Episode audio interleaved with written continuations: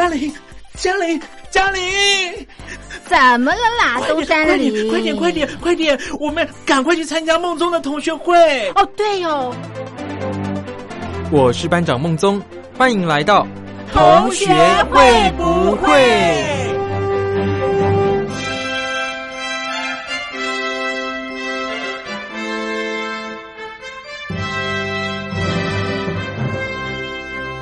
各位听众朋友，早上好！欢迎大家收听这个礼拜的同学会不会哦？那这个礼拜的同学会不会呢？一样是由我主持人，应该说代班主持人艾格哦，继续的来为大家送上更多的体坛消息哦。那在这个礼拜呢，我们的内容哦，主要会聚焦在足球跟篮球方面的内容哦。以讲到足球来说啊。欧洲足球超级联赛绝对是大家这两个礼拜最关注的一个话题哦。不过目前看起来，真的有一点像是凶多吉少的感觉啦。因为呃，当初说要参加欧超的球队哦，呃，一开始应该是有十二支的球队啊，在不到三天的时间内接连的退出哦。那率先退出的分别是英超六强嘛，像是我们之前有讲过的利物浦、热刺、切尔西、曼城、曼联、兵工厂，也就是阿森纳。那到了第三天呢？哦，意大利的尤文图斯啊，AC 米兰、国际米兰，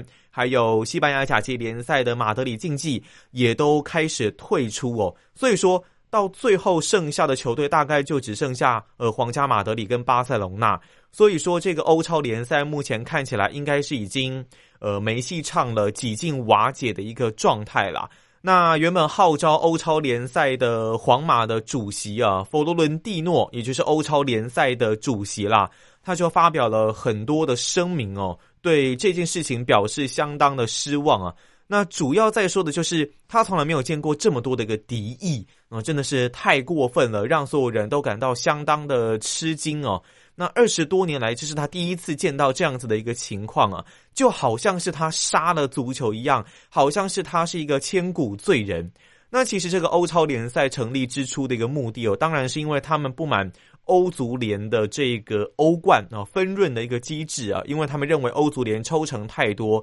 而且接下来还要再扩军哦，扩充球队来参赛。那变成说，欧足联在已经抽成这么多的一个情况之下，又还在扩大球队的一个数量。那这些豪门球队本来有可能一年分不到一亿欧元这样子的一个数字，对于他们来说已经很辛苦了。现在更有可能是绝对分不到一亿这样子的一个情况哦，所以才会在不满的一个情绪之下来成立这个欧超哦。但是欧足联当然也不是省油的灯啦，他们寄出的手段包括了哦，你说你要参加欧超可以呀，那你就不能来参加你本国所属的联赛嘛？像是 Lionel Messi，你就不能来参，因为你代表巴塞隆纳，所以你就不能来参加呃西甲的这个联赛。那你英超的球员呢？你要参加欧超，那你也没有办法来参加英超的比赛哦。欧冠你就更不用想了。所以有很多的球迷就开始反弹，认为说。本国的联赛每个周末的享受才是他们最在意的一件事情哦。你能够在欧战拿到好成绩，当然是很好的一件事情了。但是你不能本末倒置啊！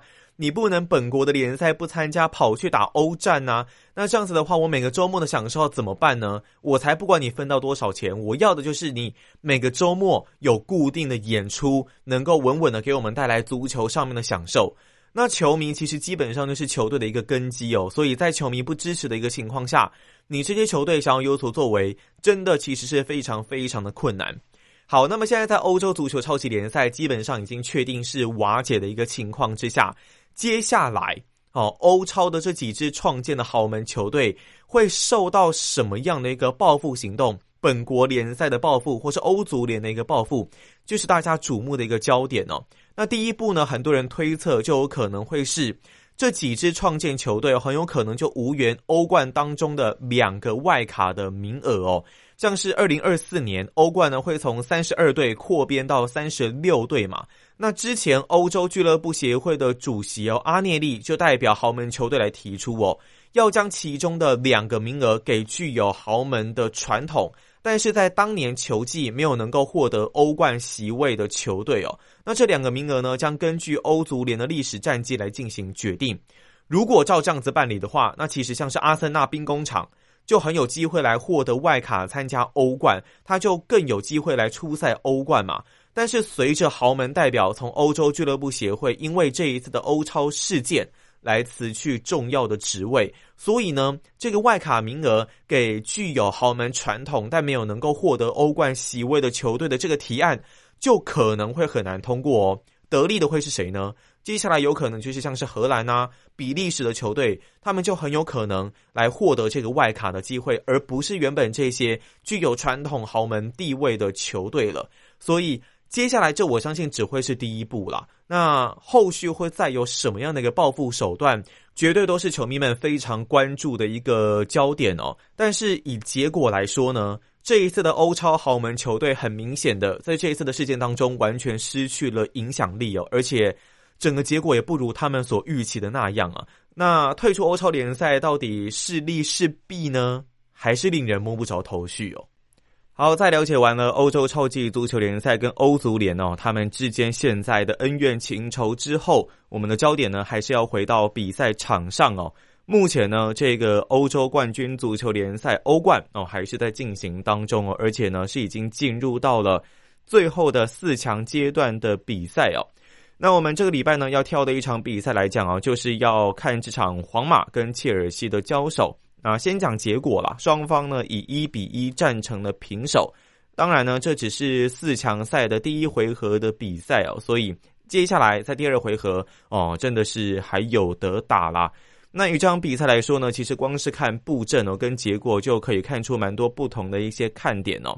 在皇马这一边呢，后防线上面除了 Sergio Ramos 之外，基本上是已经全数归队了。但是，一直以来呢，在他们的比赛当中哦，发挥很大的作用的 Vavardi 还有 Vasquez 都因伤缺阵哦。这两位的球员呢，在整个皇马阵中哦，真的可以说是工兵型的角色了。所以少了他们在一些呃这个焦土战啊，然后需要比较强烈、具有侵略气势的一些防守上面哦，可能就会呃比较没有那么大的一个发挥啦。那这场比赛呢，皇马的总教练 Zidane 派出了五名后卫的一个阵型哦，三名的中卫呢是 Varon、Milito、Nacho，那两名的边卫呢是 Marcelo 以及 Carvajal，中场的三人是 Casemiro、呃 Modric 还有 Tony Cruz，前锋呢是 Benzema 还有 Vinicius。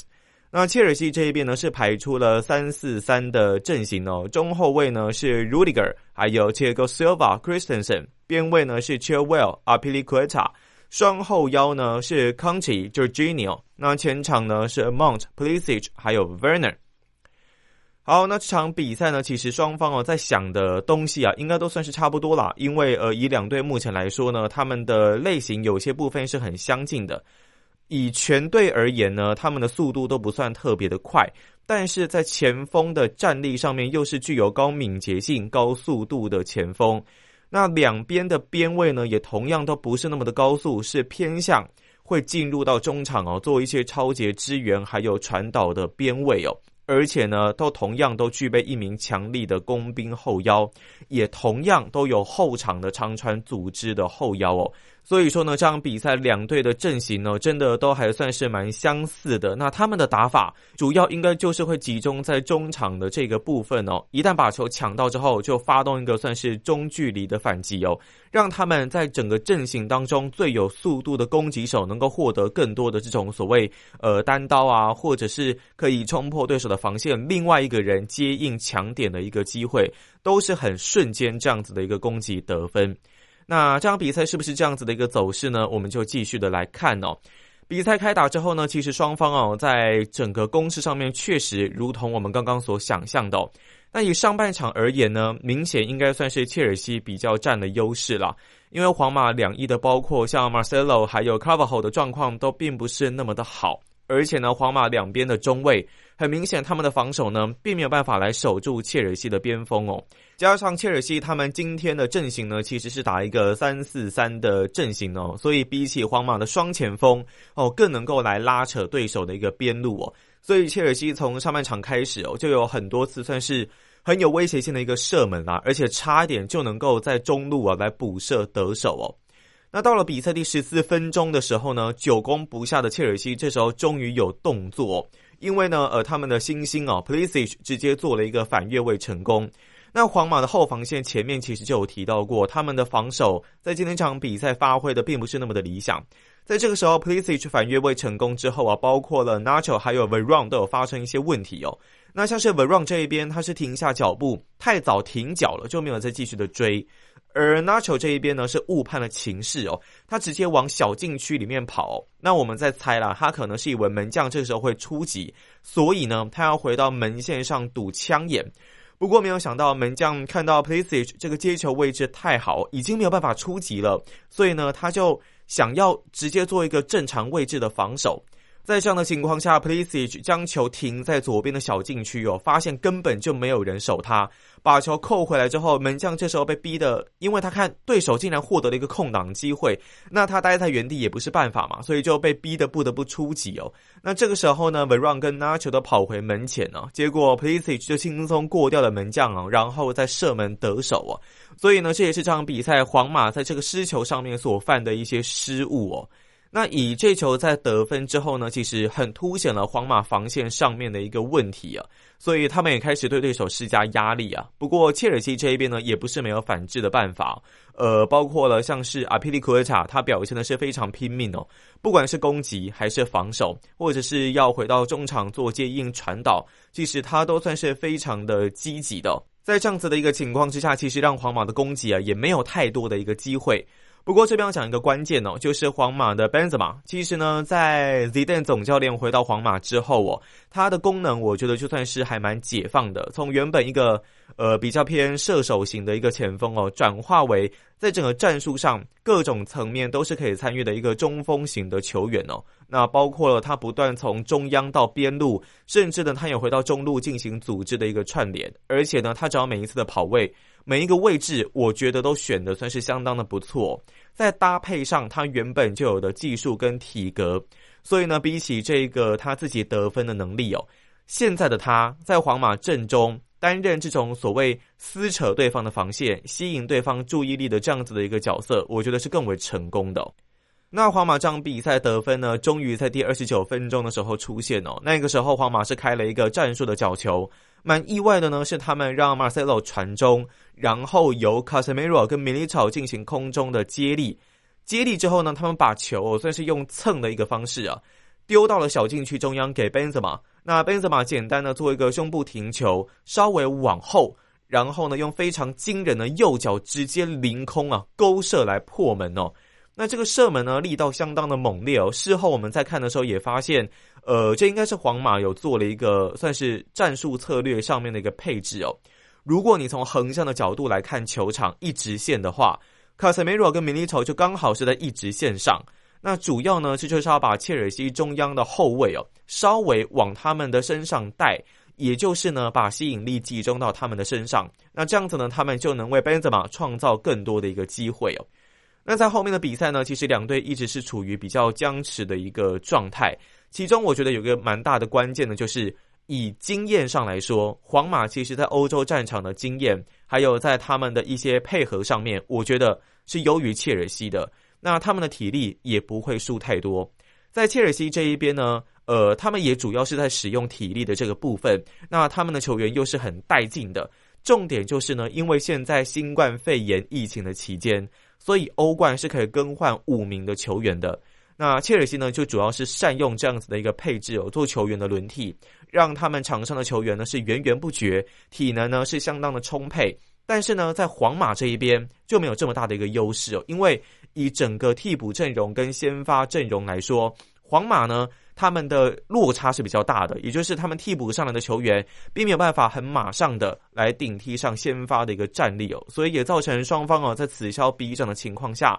嗯，在整个战力的衔接上就出现了一个比较大的落差，哦所以呢也导致这个僵局的局面哦。那最终的结果呢，当然双方是一比一战成了平手。那切尔西带走了一颗客场的进球，对于皇马来说呢，下一场比赛来到了客场。当然是有着非赢不可的压力。那就算你是和局，你在客场的进球也必须要拉的比较高一点哦。以皇马这边来说，我觉得他们在这场比赛少了两位苦攻型的球员哦，Vasquez 跟 Valverde。我觉得就造成相当大的一个影响了。因为这两位球员其实呃是总教练 Zidane 战术里面相当重要的一环哦，也有一定程度的一个配合能力。虽然他们都不是球星啊，就是那种不是巨星级的球员。但是他们在防守的时候呢，是很能够来彻底的骚扰对手的，所以让对手没有办法完全按照自己的计划来发动传球啊，准确的到位等等。而且哦，在进攻的时候，这两个人呢都能够做前冲哦，也不会算是没有动脑就乱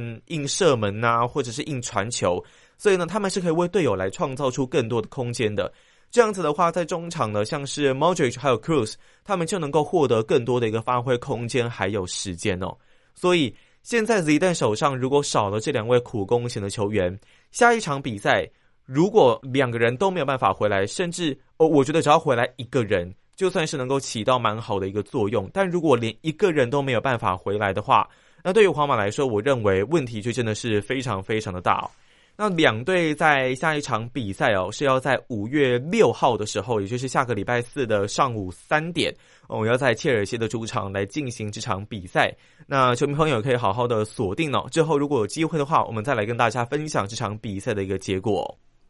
好，最近的 NBA 呢，美国直男哦，除了各支球队哦，都在为了季后赛资格来如火如荼的拼战当中哦。那一些可能没有办法来竞争季后赛的球队，目前就是稍微进入了一些呃阵容上面的调整，或者是可能战术上面的实验等等哦，要为下一个球季来储备能量，做一些的准备。那目前呢，在西区有两支的球队哦，数据呢是截至四月二十九号为止哦，有两支的球队呢已经是确定没有办法来竞争今年的季后赛资格。那包括了像是明尼苏达灰狼，还有休斯顿火箭。那尤其呢，过去有在 James Harden 还在的时候的火箭呢，哦，现在是已经跌落到了西区垫底的一个位置哦。到四月二十九号的时候，战绩是十五胜四十七败啊，那胜率非常的低啊，只有两成四二哦。那不过火箭呢，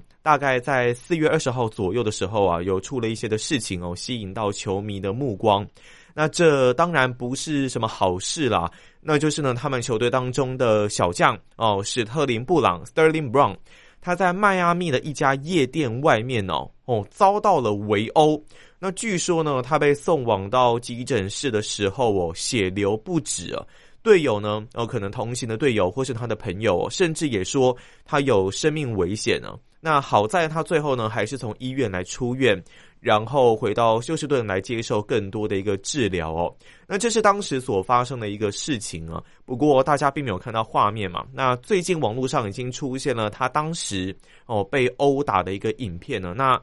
透过影片，大家可以搜寻一下去看一下，真的是像新闻报道所说的，真的还蛮惨重的。因为在影片当中呢，他是赤裸着上身，然后用毛巾呢来遮住他的脸，那他的脸呢是血流不止的，因为呃当初的新闻是说他是被酒瓶直接给砸头哦，那个玻璃都碎裂，然后造成他的脸部有多处的呃撕裂伤啊、受伤等等哦。那在当时呢，他捂住了他血流不止的脸，然后独自打电话叫了救护车。画面呢是非常非常的狼狈啊！那个时候他拿的毛巾是白色的，然后呢，毛巾整个被染成鲜红色的状况呢是非常的可怕。那救护车在来了之后呢，他也接受了一些临时的治疗，医生呢也赶快把他的伤口包扎，再把他送去医院。那其实呢，在整个以美国的风气来说，不管是 NBA 球员啊，或者是一些 NFL 呃美式足球球员等等，或是其他的职业运动的球员，他们到夜店应该真的都可以说是家常便饭啊，并不是一件很大不了的事情哦。那对于他们来说呢，这也是他们可以放松啊，稍微疏解压力，毕竟。大家也知道，职业运动员他们的压力承受呢是非常非常的大，所以他们也需要一些不一样的方式、不一样的娱乐哦，来让自己呢能够宣泄一下自己在球场上面啊、竞技场上所累积的一些压力啊。那夜店的确是我们还蛮常看到的一个方式哦。当然，这比较不同于呃亚洲的职业运动员啦，可能到夜店啊，或是到酒店之类的哦，就有可能。会被大家放大检视，那你的一举一动呢，也都是大家关注的一个焦点。这可能是两边比较不一样风气的一个地方啦。不过呢，真的还是奉劝，不管你是不是职业运动员啦，还是你可能只是一般的呃上班族啊、民众等等，去这些地方，当然因为。比较没有那么的单纯哦，所以呢，有的时候加上又有酒精催化嘛，有的时候可能呃一言不合啊，就容易有冲突的一个出现，所以呢，还是希望大家可以呃自身安全要注意啦，真的是要小心一些哦。那以 NBA 过去来讲呢？有太多太多球员上夜店的一个例子哦，那不管是明星球员还是龙套球员，基本上都不受到限制啦。比方说像 James Harden，前面有提到过的 Harden，他就是很喜欢到夜店的一个球员哦。我记得几年前，呃，Chris Paul 那个时候要到火箭的时候，哦，两个人还修揪，哦，就是。一起护腰啦，然后到夜店去哦。那 Harden 其实一直以来就是一个很常去夜店的一个球员。另外，像是比方说魔兽中锋啊，Dwight Howard 哦，年轻的时候也很喜欢跑这些地方。不过呢，其实这种呃球员在夜店出事啊、打架呃各种情况也算是时有所闻嘛。我印象当中最深刻的，就是过去在波士顿塞尔提克的超级名将哦，Paul Pierce。他在两千年九月二十五号的时候，哦，两千年距今大概十一，呃呃，不是不是十一啦，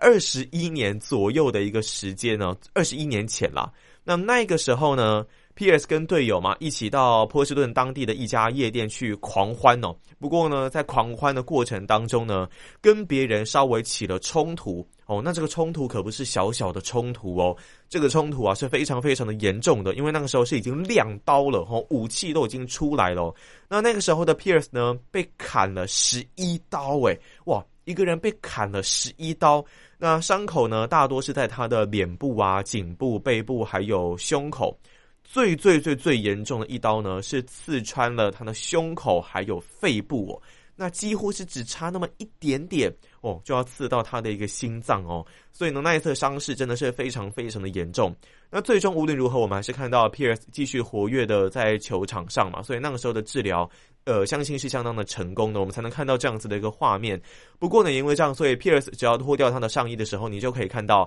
他身上呢是有大大小小的一些疤痕哦，就是当时哦所留下来的一个刀疤哦。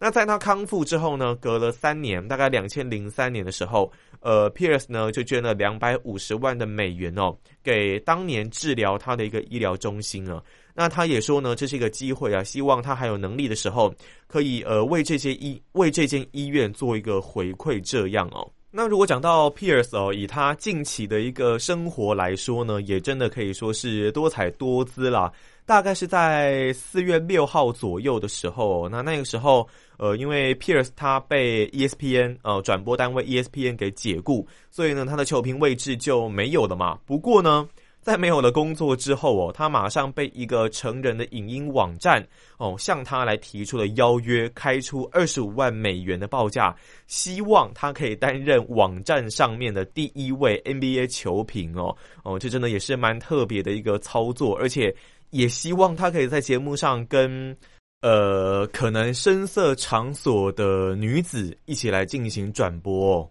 那 Pierce 他过去在二零一七年退役后加盟 ESPN 嘛，担任节目的嘉宾。那个时候 ESPN 大概是每一年会支付给 Pierce 大概一百五十万美元的一个报酬哦。那以现在的报酬来说呢，当然不能跟 ESPN 相比啊，但是其实也算是另外的一份工作了。那其实，在四月初的时候，Pierce 那个时候就发生了一些比较令人争议的一个事件哦，就是他在这个社群软体哦 Instagram 上面玩起了直播，但是呢，直播的内容呢，他是被一群穿着比较清凉的女生给包围哦，一大群哦，那么有一些是跳舞啦，有一些帮他按摩等等哦，粉丝们当然是看得很过瘾啦，喜欢他的球迷可能会看得非常的开心，但是这也引发了一些争议哦，因为。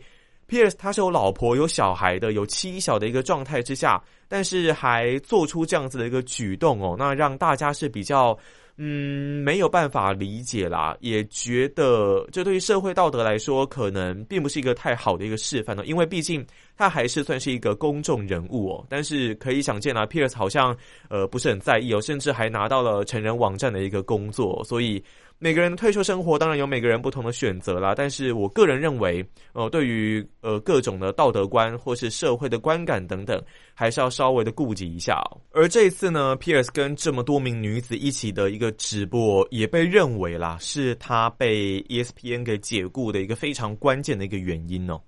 好，为了自己喜欢的明星球员哦，你愿意花多少钱去购买他的一些周边的商品呢？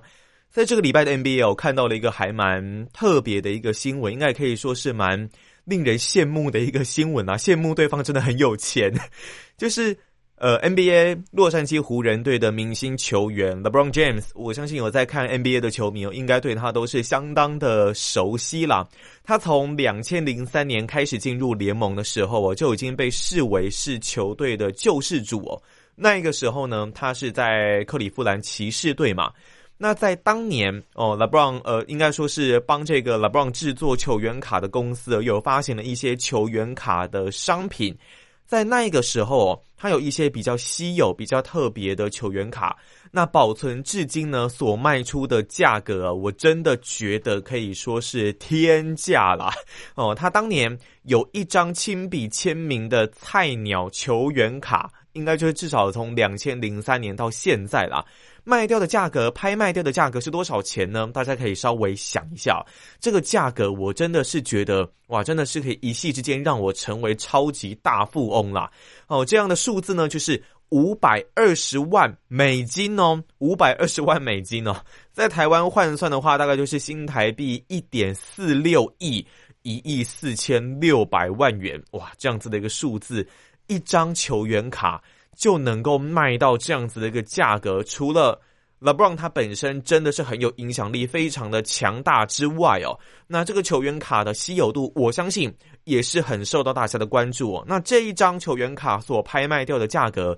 已经是史上最昂贵的篮球员的球员卡哦。那为什么会这么贵呢？根据有这个球员卡的交易上哦，这个 PWCC 啊 Marketplace 表示啊。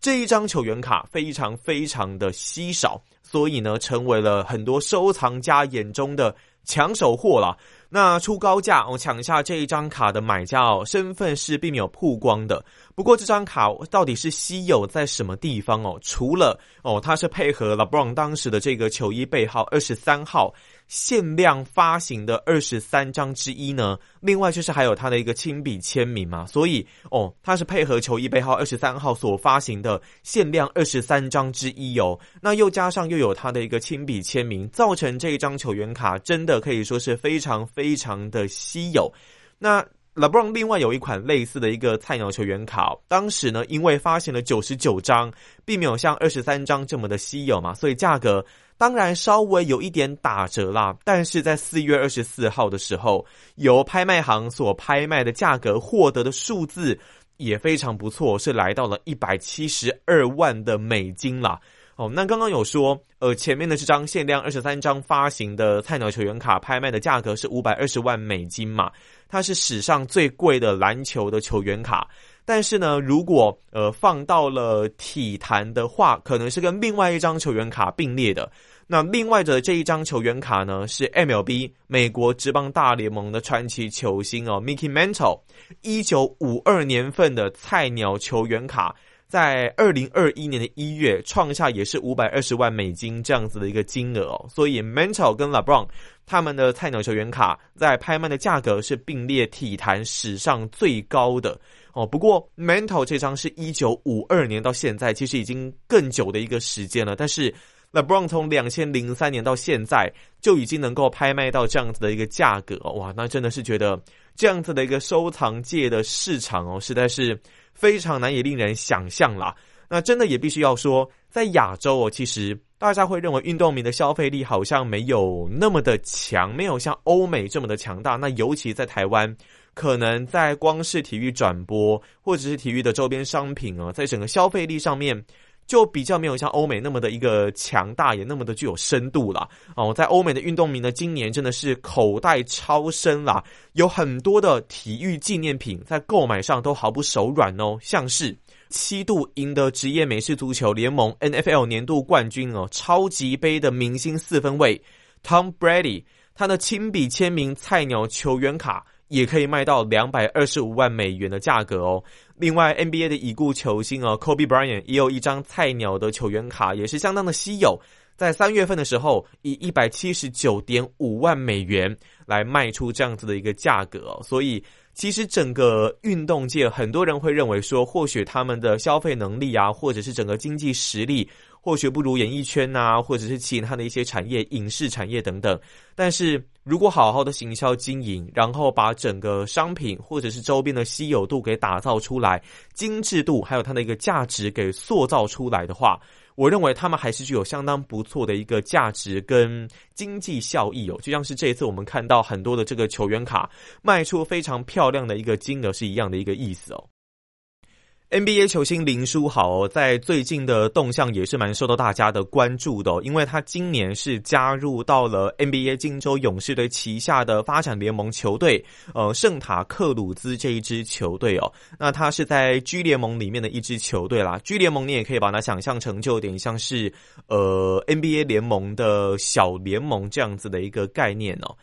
那林书豪其实今年在 G 联盟的表现，我个人认为真的算是还蛮不错的。初赛九场的一个比赛，那缴出十九点八分，呃，十九点八分哦，已经是接近二十分的一个水准了。另外，呃，在助攻方面表现也是很不错，六点四次的助攻，还有三点二颗的篮板。很多人都认为啊，他应该有机会至少来获得 NBA 的一些比较短的合约，不管是十天短约啊，还是其他的一些合约的方式哦，都认为他应该至少能够回到 NBA 来试试水温哦。但目前看来还是没有太多的一个机会啦。那之前呃，勇士队的总教练 Steve Kerr 就有表示，他会花时间来关注林书豪的一个表现哦。不过目前还是没有太多动作。甚至他们宁愿选择哦签一下数据表现可能比较差的小将哦，Gary Payton 二世啊，那他当然就是传奇球星哦，手套 Gary Payton 的儿子，他今年二十八岁嘛，那他在 G 联盟今年球季啊表现是十点八分，五点六篮板，二点六次的助攻，还有二点五次的超节，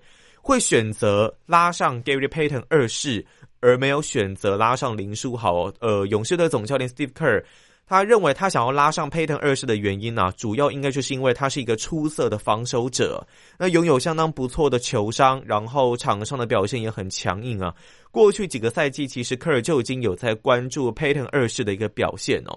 那在四月二十八日的时候呢，勇士面对达拉斯独行侠踢到了一个大铁板，最多落后的分数来到四十三分，甚至有一度多达九分钟。是没有得分，而且连续失手十八颗球，所以勇士的进攻是完全的大宕机啊！那更被对手呢打出二十八比零的一波攻势啊，写下本季联盟让对手挂零分的一波流哦，最大的一个比分差距哦，所以。呃，在这样子一个情况下，看起来哦，勇士最终是一百零三比一百三十三惨败嘛？问题好像不是防守啊，好像是在进攻方面。当然，这只是一场比赛啦，并不能拿来完全盖棺定论哦。但是这样子看起来，勇士的进攻真的还是要有一些活化的一些因子哦。所以，效力于台湾 Plus League 富邦勇士的林书豪的弟弟林书伟。就在个人的 Instagram 上面呢，现实动态贴上了 Curry 用毛巾盖着头的一个寂寞落寞的一个样子哦。那用英文写下这支球队不用林书豪吗？有许多的球队都用得到他，为什么就是不用呢？真的是别闹了。然后也标记了勇士啊，还有 NBA 的一个官方账号哦。那我其实蛮能够理解林书豪的弟弟林书伟这样子的一个发文呢。我个人真的也是蛮喜欢林书豪这一位球员的啦，尤其是他在场上。你要说他的球商有跟 Payton 二世差很多吗？我个人倒不这么认为哦。我觉得其实，呃，林书豪过去不管是他待在包括了像是纽约尼克啊、休斯顿火箭，还有洛杉矶湖人，另外还有像黄蜂这样子的球队，他所展现出来的场上的控场能力，我认为都是有达到一定的水准哦。所以。